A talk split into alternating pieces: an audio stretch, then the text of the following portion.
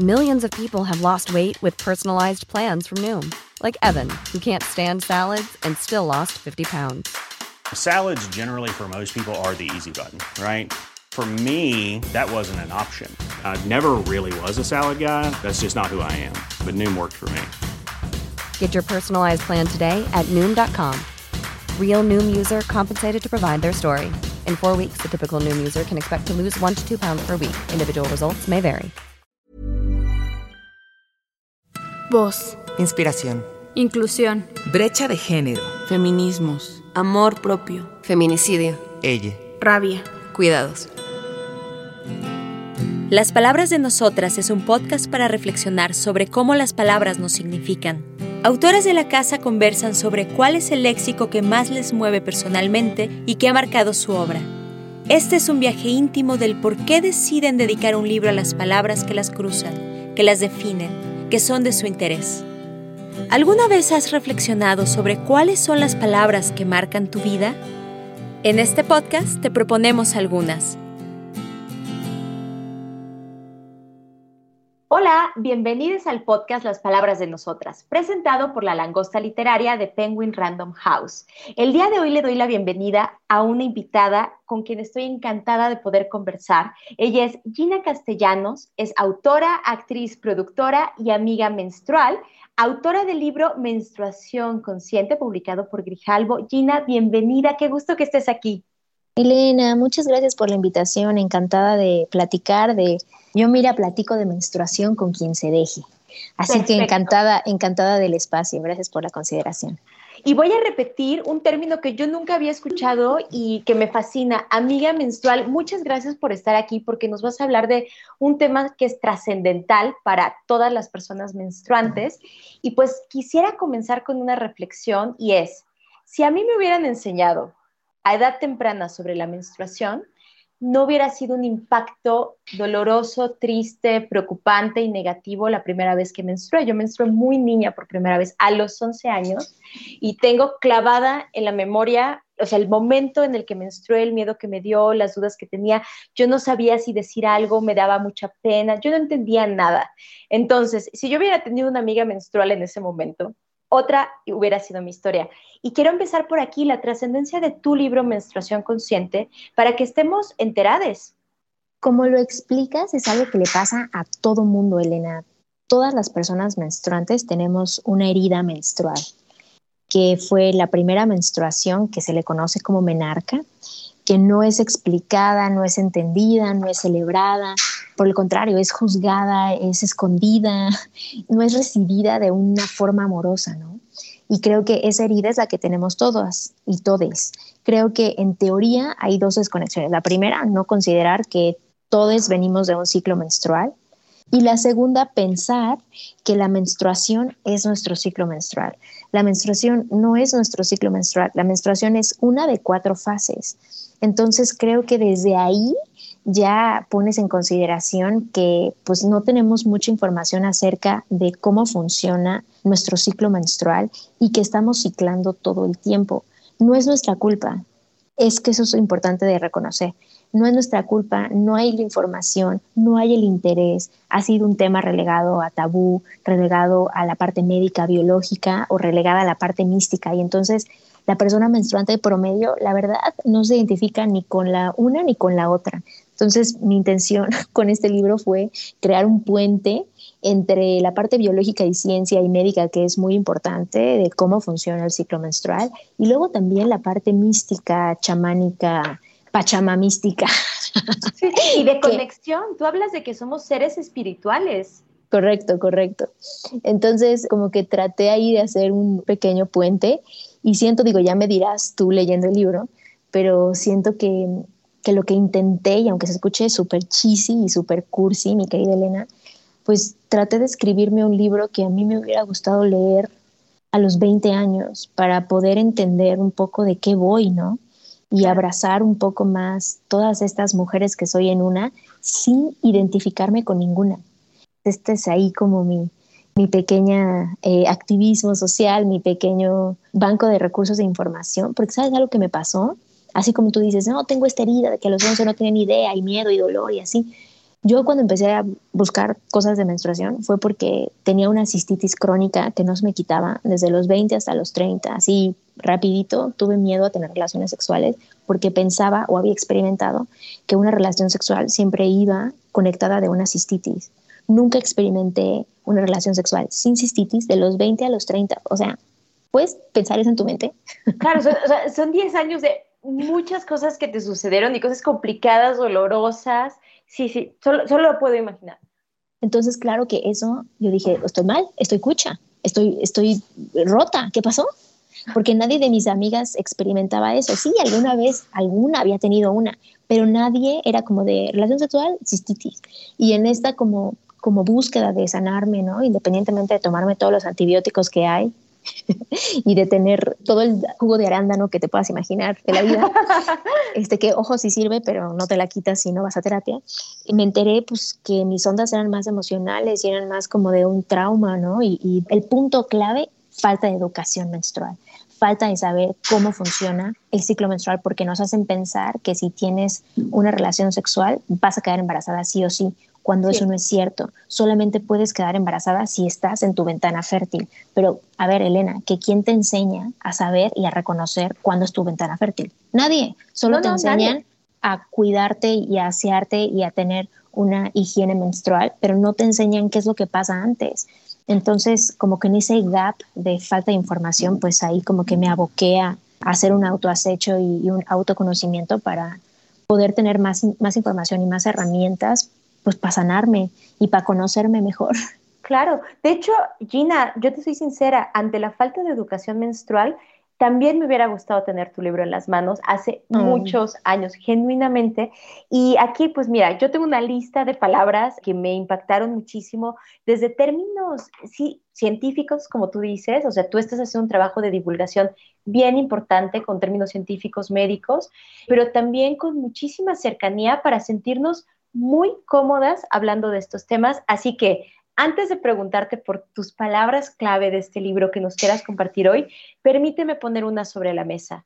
Amor propio. Amor propio, me fascinó leerla en tu libro y me gustaría que tú nos expliques por qué la menstruación se relaciona con el amor propio.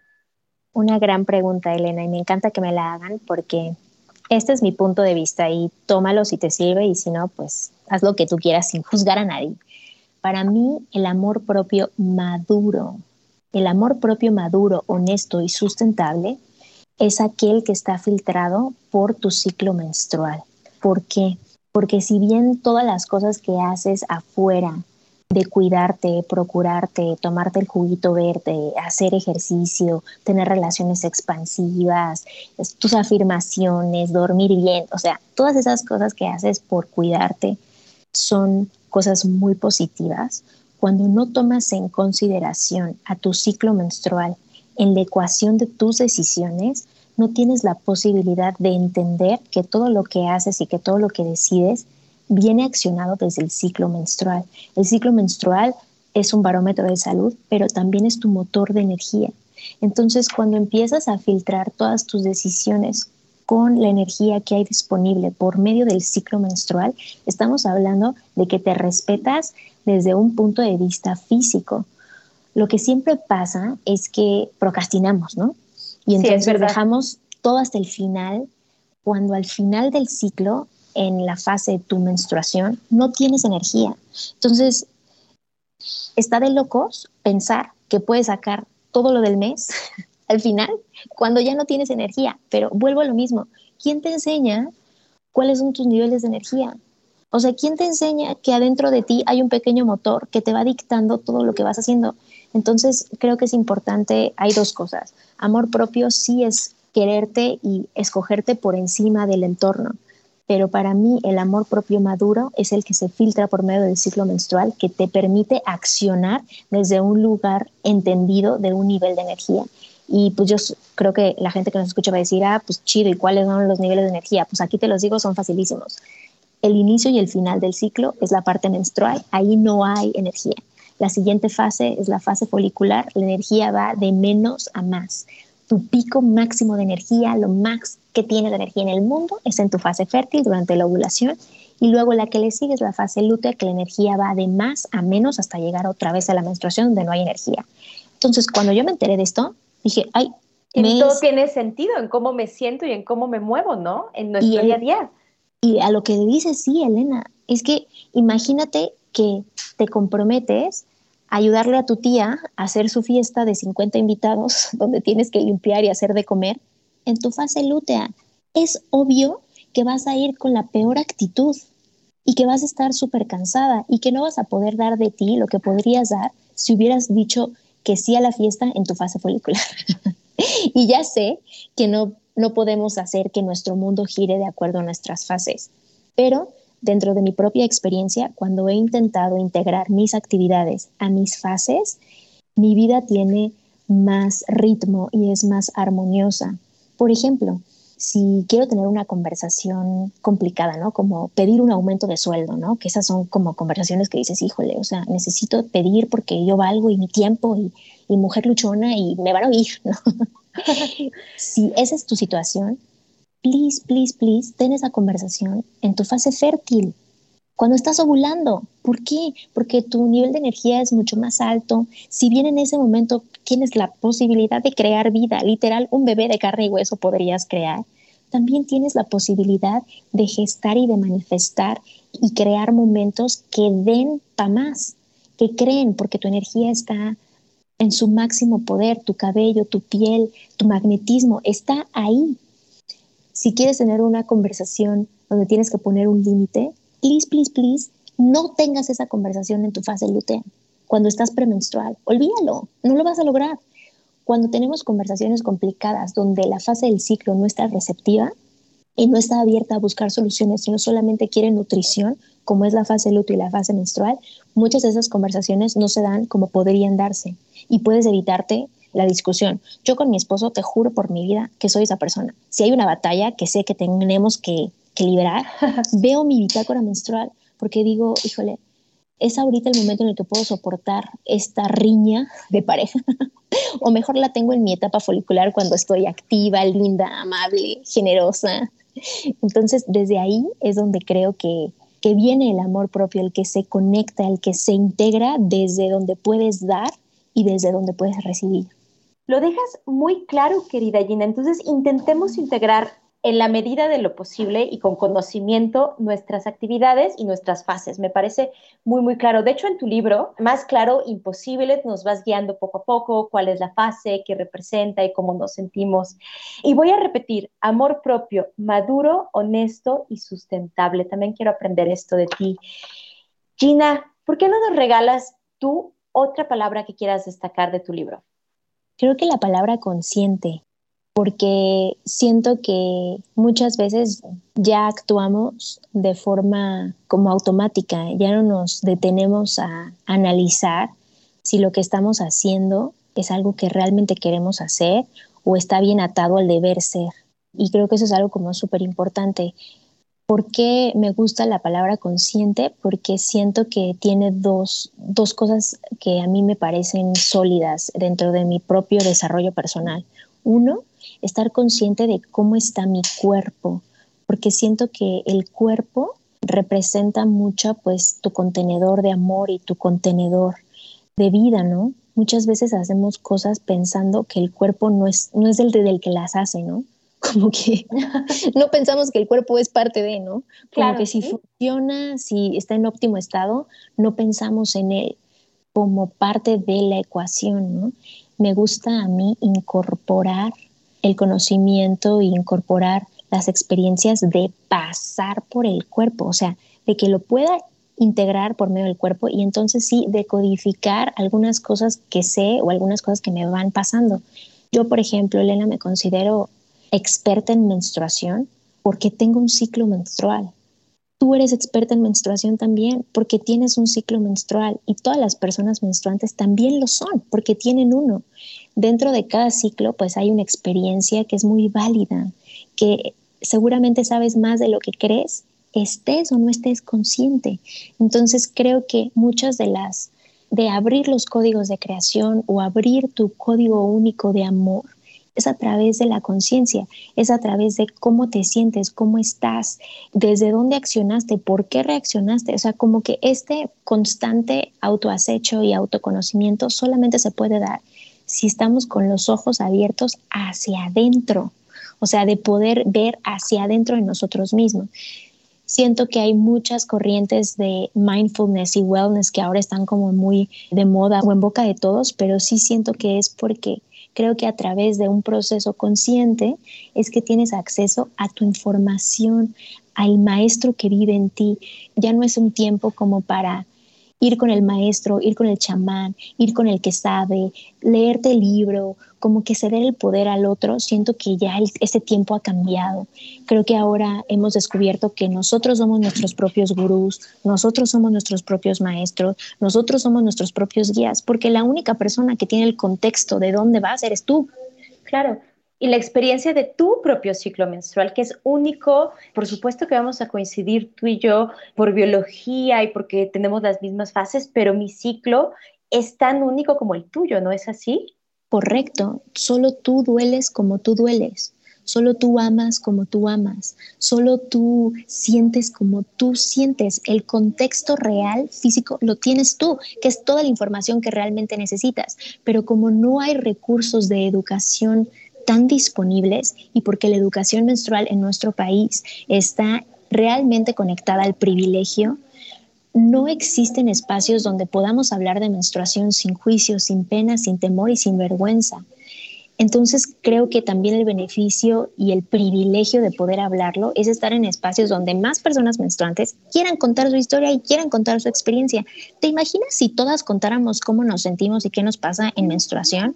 Seríamos unas expertas del colectivo, somos expertas del tabú no expertas de la experiencia. Entonces, mi idea con este libro en particular, Menstruación Consciente, y por qué me siento súper apegada y aliada a esa palabra, es porque quiero celebrar la experiencia de todas y de todes. Quiero que recuerdes que lo que tú sabes vale muchísimo y tiene mucho más poder del que tú te imaginas.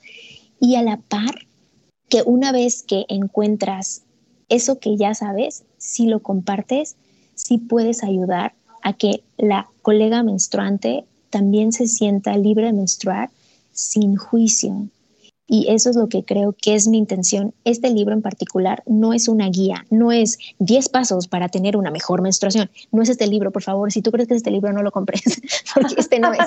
Este no es, no es la guía para la menstruación. Este libro me gusta describirlo como un semillero. Y dentro de este semillero se van plantando las semillas de curiosidad que estás lista y abierta para recibir. Y eso se germina en que vayas tú a buscar tu propio camino. Lo que yo hice es una recopilación de recursos de información que te puedan inspirar a querer conocerte así, porque tú, Elena, y todos merecemos un amor bonito así, al menos yo creo que mereces que se te conozca así. Claro, y querernos, querernos o sea, desde nosotras mismas. Y si me permites agregar a tu definición del libro, querida Gina, yo diría que es un cuenco de información que no se nos entrega en otro lugar. Como dices, la información sobre la menstruación es un privilegio en la mayoría de los casos, entonces este libro nos entrega muchísima información y yo te lo agradezco. Me ha hecho reflexionar mucho.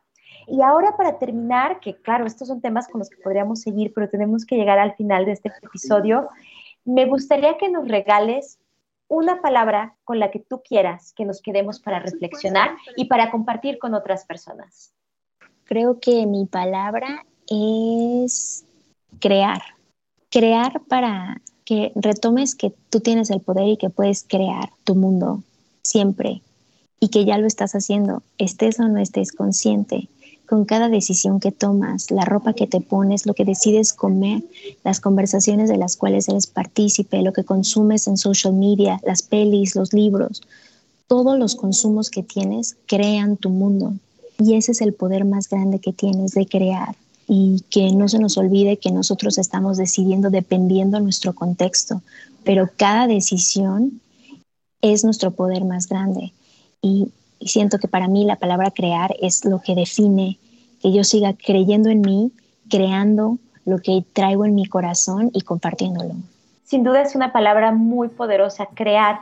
Gina Castellanos, autora, actriz, productora y amiga menstrual, gracias por acompañarnos en esta conversación. Al contrario, gracias por el espacio. Les mando un gran beso. Nos escuchamos en el próximo episodio de Las Palabras de Nosotras. Búscanos en nuestras redes sociales, Twitter, arroba langosta-lit, Instagram y Facebook, Langosta Literaria, y en YouTube, Me Gusta Leer México.